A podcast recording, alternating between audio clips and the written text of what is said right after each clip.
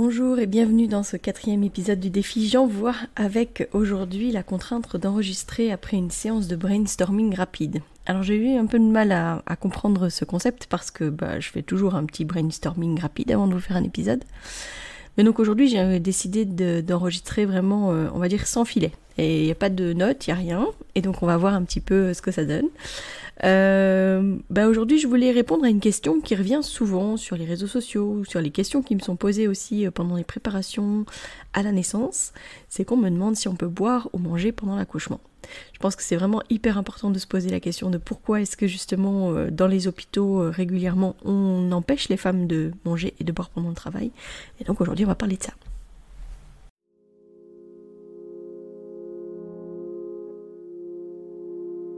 Bienvenue dans Bulle de Sage-Femme, le podcast qui déconstruit les croyances, démystifie les peurs sociétales, redonne toute sa place à la physiologie des femmes qui savent enfanter dans leur pleine puissance, mais aussi des bébés qui savent se mettre au monde. Ici, vous profiterez de l'expertise de sages-femmes pratiquant en dehors des hôpitaux, des accouchements à domicile ou en maison de naissance. Nous souhaitons que vous trouviez les outils, les informations pour que vous puissiez être les acteurs de la naissance de votre bébé, et ce quel que soit le lieu où vous avez décidé de l'accueillir. Mon nom est Mélissa Chambard, sage-femme, maman de cinq enfants. À chaque épisode, je vous partagerai mes astuces, mes bons plans, mon expertise, des anecdotes, mais aussi des témoignages de parents, de sages-femmes et des rencontres inspirantes autour de la périnatalité, dans la bienveillance, la force, la puissance.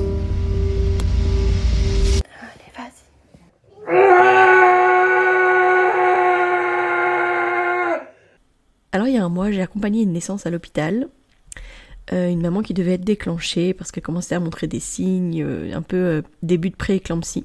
Et donc, bah, elle sortait en tout cas du créneau de la bulle, mais l'accompagnement continuait à l'hôpital, donc j'ai eu la chance de pouvoir l'accompagner. et donc, elle est arrivée la veille au soir, déjà, parce que bah, voilà, elle commençait à montrer des symptômes, etc. Donc, on l'a envoyée à l'hôpital et on lui a parlé de déclenchement, évidemment. À partir du moment où elle a passé le pas de la porte, c'est limite, elle avait déjà plus le droit de manger. Euh, et donc moi, quand je suis arrivée, ça faisait, ça faisait déjà euh, pas mal d'heures qu'elle était en travail, parce que moi, je pense que je suis arrivée, il était 18h, euh, quelque chose comme ça. Donc elle, elle est arrivée la veille au soir, et ils avaient commencé le déclenchement encore au, matin en mettant en route la perfusion d'ocytocine. Et oui, dès le moment où ils ont commencé le déclenchement, et même en fait déjà avant, elle avait interdiction de manger. Elle pouvait boire, interdiction de manger. Et puis, bah voilà, avec le déclenchement, le cytocine, etc., elle a fini par demander la péridurale. Et à partir du moment où elle a eu la péridurale, là, on lui a dit, euh, par contre, maintenant, vous pouvez boire plus que des toutes petites quantités, des toutes petites gorgées, et plus du tout boire euh, à votre soif, quoi. Cette maman, elle m'a dit euh, plusieurs fois, mais j'ai l'estomac tellement vide que j'ai des crampes, c'est horrible, quoi. la sensation de faim était tellement importante et ça, ça, me fait revenir à tous ces témoignages que je lis de, de, femmes qui racontent euh, dans leur accouchement et qui disent mais c'était de la torture. Je, quand je lis qu'il y a des femmes qui pendant presque deux jours n'ont rien mangé euh, parce qu'on leur avait dit qu'il fallait pas qu'elles mangent, etc. Bah évidemment, c'est de la torture. c'est quand même complètement fou. Laisser le corps répondre à ses besoins, ça peut réellement influencer le, déroulement et surtout le ressenti de, l'accouchement. Je pense que les femmes, quand elles sont obnubilées par le fait qu'elles ont faim ou qu'elles ont soif, ça les aide pas à décrocher et à retourner vers leur cerveau reptilien. Au contraire, elles réfléchissent, elles pensent, elles pensent à ce qu'elles aimeraient manger, elles rêvent de tel ou tel truc. Alors en plus, quand elles ont été en restriction alimentaire pendant leur grossesse, pour de la toxo ou ce genre de truc, alors elles rêvent euh, d'un bon américain, euh, d'un steak tartare, etc. C'est euh, voilà. Alors, c'est vrai aussi qu'il y a certaines femmes qui ne mangent pas et qui ne boivent pas pendant tout le travail de manière euh, voulue, j'ai envie de dire. En fait, à la bulle, on n'interdit jamais les femmes de boire ou de manger pendant le travail. Mais ça peut arriver que, en tout cas, manger, c'est assez rare que pendant la phase active, les femmes mangent. Mais avant, je les invite vraiment à manger. J'ai déjà eu des patientes qui m'ont dit, juste avant de partir, il était même 2 ou 3 heures du matin, euh, je me suis fait une petite plâtrée de pâtes, quoi. Bah, c'est bien en fait, ça veut dire qu'elle s'est écoutée et qu'elle a été en plus vers les sucres lents parce que c'est ce qui va l'aider à garder un petit peu plus d'énergie euh, tout au long. Mais euh, après, ça, ça peut arriver qu'elle mange des petits bonbons ou des petits fruits secs, voilà. C'est quand même très rare que j'ai eu des femmes qui n'ont absolument rien mangé du tout. Euh, voilà. Mais par contre, avoir vu des femmes qui ont eu un travail qui a été long et pendant tout le travail qui se sont très peu alimentées, ça j'ai déjà eu. Et on a déjà eu aussi une maman, alors elle, c'était ni boire, ni manger. Je me rappelle avoir essayé de lui donner des boissons sucrées, euh, de l'eau avec du sirop, etc. Mais elle a refusé à chaque fois parce qu'elle avait vraiment peur de vomir. La conséquence, c'est quand même qu'à un moment donné, j'ai dû la transférer. Et j'ai dû la transférer euh, plus parce que justement, il manquait du, carburant en fait. Euh, je sentais bien que tout, tout ralentissait, tout, tout, se mettait, euh, comment dire, euh, les, contractions se calmaient ou en tout cas étaient moins fortes. le bébé commençait à, fatiguer un petit peu, il, était moins variable, etc. Donc ça montrait quand même que tout le monde fatiguait et je sentais bien qu'on allait avoir besoin d'un peu de boost. Et donc on a été à l'hôpital pour ça. Enfin, moi je lui ai dit, je pense qu'on va avoir besoin d'ocytocine et puis on va avoir besoin que tu aies une perfusion un peu sucrée parce que là, voilà. on, dit que accoucher, c'est l'équivalent d'un marathon. Mais les marathoniens, bah, ils sont ravitaillés tout au long du parcours. Et il faut savoir qu'en fait, euh, la demande en oxygène, elle augmente pendant la phase de travail. On dit euh, environ 40% pendant la dilatation, et ça va jusqu'à 75% pendant les efforts expulsifs. Donc c'est énorme. Et on veut que les femmes, elles restent à jeun ben, c'est leur mettre un énorme boulet au pied au niveau énergétique, ça c'est sûr et certain. En fait, d'où est-ce que ça vient ces recommandations? Il y a eu une étude dans les années 40, les travaux de, Mendelssohn, qui ont indiqué en fait que euh, au cours des anesthésies générales, ben, il y avait un risque, un risque accru d'inhalation euh, bronchique. En fait, donc c'est du contenu de l'estomac qui pourrait aller dans les poumons. Mais c'est une étude de 1946 dans mes souvenirs. Euh, Aujourd'hui, l'obstétrique a quand même vraiment, euh, s'est vraiment amélioré, et surtout les techniques d'anesthésie aussi. C'est-à-dire que la plupart du temps, même en cas de césarienne, c'est souvent des anesthésies locaux-régionales. C'est souvent des, vraiment des péridurales, voire des rachianesthésies, mais euh, c'est rarement des anesthésies générales. Ça arrive encore, je dis pas que c'est pas le cas, ça arrive encore, on dit que c'est un peu moins de 5% des césariennes qui euh, ont lieu sous anesthésie générale. mais du coup, les études, elles ont montré que le risque d'inhalation pulmonaire, à la revue des cas, ça montre que c'est un cas sur 100 000 à un cas sur 120 000. Ça veut dire que les recommandations aujourd'hui, elles sont basées sur un risque qui est de 0,0001. On empêche les femmes de s'alimenter, de boire parfois, pour un risque de 0,0001 c'est 4-0 après la, virgule. Je sais pas si à force je me suis trompée, mais voilà.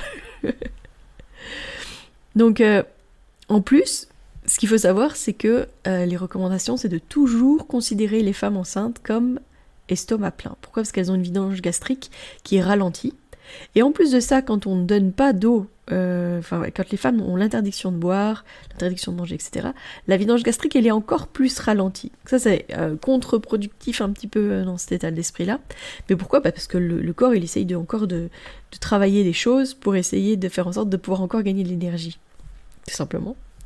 Donc les anesthésies, savent que les femmes, elles doivent être considérées comme estomac plein. Et donc en cas de césarienne d'urgence, sous anesthésie générale, on prend toujours les dispositions pour éviter au maximum le risque d'inhalation bronchique. Ça veut dire aussi que une femme, par exemple, qui a eu un accident de voiture, enfin voilà, on doit toujours la considérer comme estomac plein. On lui a pas interdit de manger juste avant. Peut-être qu'en fait ça fait super longtemps qu'elle n'a pas mangé, mais peut-être qu'elle vient juste de manger, on n'en sait rien.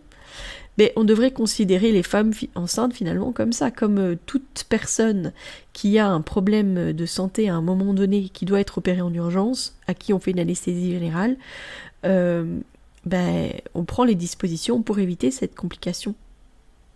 Alors que là, on prend la décision pour un risque potentiel de refuser que les femmes boivent et mangent pendant leur travail. Terrible. Hein. par contre, le, jeûne pendant l'accouchement, bah, ça a des effets sur le métabolisme des femmes. C'est négatif parce que ça entraîne vraiment un stress inutile et la production de cétone. Le métabolisme des femmes, il est forcé de, gêner, de jeûner et ça risque de puiser l'énergie dans les graisses si le travail se prolonge. Euh, et on augmente aussi l'acidité dans le sang de la maman. Et du coup aussi du bébé, parce que ça augmente les lactates. Et vous savez ce qu'on teste chez les bébés euh, à la naissance, souvent à l'hôpital? Les lactates. Alors, le, jeûne, ça peut être vraiment stressant pour l'organisme, ça augmente aussi les hormones de stress, le cortisol, ça augmente aussi l'adrénaline, alors que je vous ai dit plein de fois ben, qu'on voulait pas d'adrénaline pendant le travail, parce que ça ralentit, voire ça arrête le travail. À nouveau, contre-productif. Et euh, on, dit quand même que les femmes qui peuvent manger et boire pendant le travail, elles ont souvent un travail raccourci. Alors les études, elles parlent de 16 minutes, hein, donc c'est pas non plus extraordinaire. Euh, mais moi, je vois quand même quand les femmes, elles ont de l'énergie, ben, le moteur, il est totalement différent. On voit comment ça se passe. Euh, les, contractions sont beaucoup plus rapprochées, surtout quand on approche de l'arrivée du bébé. Le, rythme, il est bien là. Alors que si jamais, au contraire, elle s'est pas du tout alimentée, elle n'a pas du tout bu pendant son travail, ben Hmm, c'est plus difficile, souvent les contractions sont plus espacées, etc. Pourquoi c'est important du coup de manger et de boire? Ben pour avoir de l'énergie. Parce que l'utérus c'est un muscle, et ce que je vous ai dit aussi c'est que c'est euh, l'équivalent d'un marathon. La seule différence c'est qu'on ne sait pas combien de kilomètres va durer ce marathon-là. Ça se trouve ça va être ultra rapide mais très très très très dense, hein, pour les travaux qui se passent très rapidement. Euh, faut pas croire que du coup les, femmes elles n'utilisent pas euh, d'énergie aussi aussi importante si le, travail est très rapide Si, en fait si, parce que c'est tout le travail qui devrait se faire normalement en quelques heures se fait euh, très très rapidement et euh, elle dépense également énormément d'énergie. Et alors, euh, bah, ce que je vous disais, hein, ça peut réduire le temps de travail, parce que si les muscles manquent d'énergie, ça ralentit le travail. Je vous dis il n'y a pas de moteur, c'est beaucoup plus compliqué, etc. Ça diminue les contractions utérines, ça fatigue le bébé, ce que je vous ai dit, hein, le, fait que le cœur varie moins. Donc quand on regarde le tracé en fait de, du monitoring, on voit que le tracé est plus plat. Il y a moins de, petits pics, il y a moins d'accélération, etc. Le bébé fatigue. En plus, quand nous on n'a pas beaucoup d'énergie, que le bébé a besoin d'énergie pour naître, eh ben, il va l'épuiser dans vos réserves. Ça va pas vous aider. Hein. Ça empêche, comme j'ai dit, le néocortex de revenir en mode euh, reptilien, euh, de, retourner, de se mettre en off et puis de pouvoir retourner vers le cerveau reptilien. Parce qu'on focalise sur le fait qu'on a faim et qu'on a soif. Donc quoi qu'il en soit, prendre le temps de manger en début de travail si ça fait un petit moment que vous n'avez pas mangé. Comme je disais, les patientes euh, de la bulle qui m'ont déjà dit qu'elles se sont fait un petit plat de pâtes avant de partir, etc. Euh, c'est hyper important. Puis vous pouvez aussi euh, apporter des, petites collations, des choses qui vont vous apporter de l'énergie, mais qui sont faciles à manger rapidement, etc. Souvent, nous, on parle de fruits secs, hein. les amandes, les cajous, les abricots, euh, etc. Les dattes aussi. Des boissons sucrées, hein, des jus de fruits. on évite un petit peu ce qui est pétillant en général, mais si jamais c'est ce que veut la femme, pourquoi pas. on propose aussi les boissons isotoniques hein, pour avoir aussi cet effet boost. Et alors, bah ouais, j'ai déjà des mamans qui sont venues avec des bonbons, des barres de chocolat, des barres de céréales, des sucettes également, parce que quand elles sucent la sucette, elles relâchent au niveau de leur bouche. Il y a eu des études, euh, des études scientifiques et des revues d'articles qui ont été faites, notamment par la Cochrane en 2013, qui ont montré justement qu'il n'y avait aucun bénéfice, ni aucun euh, euh, préjudice pour la restriction relative à la nourriture et au liquide. Donc ça veut dire quoi? Ça veut dire qu'il n'y a pas, ça ne montre pas de, d'impact en fait, euh, d'empêcher les femmes de boire et de manger pendant le travail, et que bah, justement autant les laisser faire. Surtout que ça montre par contre euh, une expérience beaucoup plus positive euh, de l'accouchement, parce que les femmes elles disent le fait d'avoir pu boire, parce que c'est surtout boire qu'elles ont envie. Il y a environ 80% des femmes qui ont des moments où elles ont très très soif. Pourquoi aussi? Parce que l'ocytocine donne soif. Donc du coup, c'est normal avec tout ce qu'elles relarguent comme ocytocine, qu'elles aient soif. Et des fois, elles y pensent pas, même si elles ont soif, en fait, elles y pensent pas. Mais quand on observe une femme en travail, on la voit des fois, euh, elle passe la langue sur ses lèvres, elle, cherche un petit peu. Moi, je vois souvent aussi qu'elles ont les lèvres qui s'assèchent. Euh, c'est là où, en fait, je prends juste sa gourde ou je lui propose un verre d'eau. Je le mets sous son nez euh, quand elle a les yeux un peu ouverts. Et alors, instinctivement, elle boit et elle boit pas des toutes petites gorgées, quoi. Et même pendant les phases, les efforts explosifs entre deux contractions, ça arrive souvent qu'elle boit.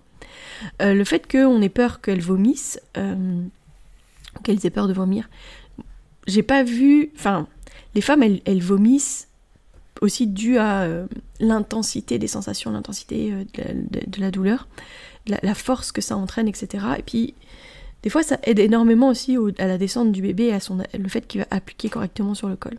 C'est jamais négatif en soi, faut juste en fait être préparé à ça. Et des fois aussi, c'est très désagréable de vomir avec un estomac vide. Donc rien que le fait de re-remplir, de reboire, et puis de revomir l'eau, c'est beaucoup plus facile que d'avoir de, des efforts de, de vomissement alors qu'il n'y a plus rien dans l'estomac, ça c'est vraiment compliqué. Donc je pense que c'est vraiment important de remettre en question tout ça. Si jamais vous êtes sage-femme et que vous travaillez à l'hôpital, ben la prochaine fois que vous avez une femme qui vous dit qu'elle a super soif ou super faim ou j'en sais rien, posez-vous la question de pourquoi est-ce qu'on les interdit. Euh, parce qu'en dehors des cas où c'est vraiment, euh, vraiment un gros risque, mais je crois que même pour les femmes à haut risque, du genre... Euh, parce que quand j'ai regardé les études, ce qui montrait qu'il était haut risque, c'était justement les femmes avec des prééclampsies, les, les, femmes avec une obésité morbide, etc. je pense que ça c'était plus dans l'idée que si jamais on devait lui faire une anesthésie générale, est-ce qu'on arriverait à passer la canule correctement, etc c'est mettre un boulet énorme en fait aux femmes que de les empêcher de manger et de boire pendant leur travail. Donc si on veut que les naissances se passent sereinement, que les bébés soient en, forme en fait au moment du travail, si on veut que ce soit une expérience positive, il bah, faut arrêter en fait d'empêcher les femmes et les bébés, surtout les femmes, mais les bébés d'avoir de l'énergie grâce à leur mère et les femmes de pouvoir boire et de pouvoir manger, que ça les obnubile, que ce soit inconfortable. Je veux dire, quand on a soif, la sensation, elle est extrêmement désagréable. Voilà, bon, c'était un peu. Euh, j'espère que c'était pas trop déconstruit, que c'était pas. Euh, que c'était pas trop euh, perdu. J'avais quand même fait quelques lectures avant de venir, d'enregistrer de, aujourd'hui. Du coup, je vais quand même vous mettre en lien quelques études dans le descriptif de l'épisode pour que vous puissiez retourner vers ces études et que vous ayez potentiellement matière à pouvoir discuter sur vos projets de naissance ou avec les professionnels que vous allez rencontrer. Je vous rappelle qu'il y a le concours des 10 000 écoutes qui est toujours en cours jusqu'au 15 janvier 2024 et que vous pouvez donc aller sur la page Instagram Bulle de Sage-Femme Podcast et participer en me partageant votre pépite depuis que vous avez commencé à écouter le podcast ou et ou oui, les deux, vous pouvez tout faire, me proposer un nouveau sujet de, d'épisode pour euh, les prochains épisodes qui pourront venir au cours de l'année. Voilà. Je vous donne rendez-vous demain et demain je vous partagerai ma vision de la réussite. Passez une bonne journée et à demain. D'ici là, portez-vous bien.